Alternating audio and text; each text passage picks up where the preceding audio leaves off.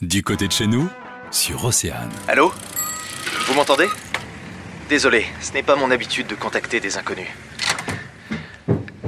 Mais je dois bien reconnaître que vous êtes mon dernier recours. Je suis Julien Brauzek, notaire à Rennes. Je me charge de régler la succession d'Erwan Abgral, un riche excentrique breton. Il laisse derrière lui une immense fortune à l'origine mystérieuse. Alors, le Mystère Abgral, en fait, c'est un jeu de piste patrimonial que l'on a construit avec euh, deux associations, les Petites Cités de Caractère et les Villes d'Arrêt d'Histoire.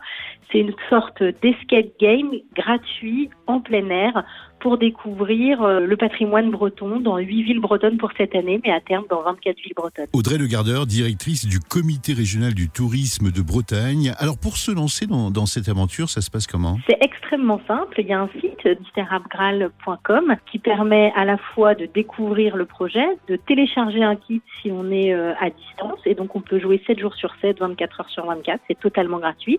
Et puis si on veut aller plus euh, loin dans l'immersion, on peut aussi euh, prendre une mallette de jeu dans les offices de tourisme des villes partenaires. C'est totalement gratuit. Euh, Il n'y a vraiment aucune contrainte. Euh, on, on, demande juste une petite caution quand on va chercher euh, la mallette à l'office de tourisme et qui est rendue une fois que la mallette est ramenée. La seule piste dont je dispose pour retrouver ses héritiers, c'est son carnet avec toutes ses notes griffonnées et ses annotations incompréhensibles.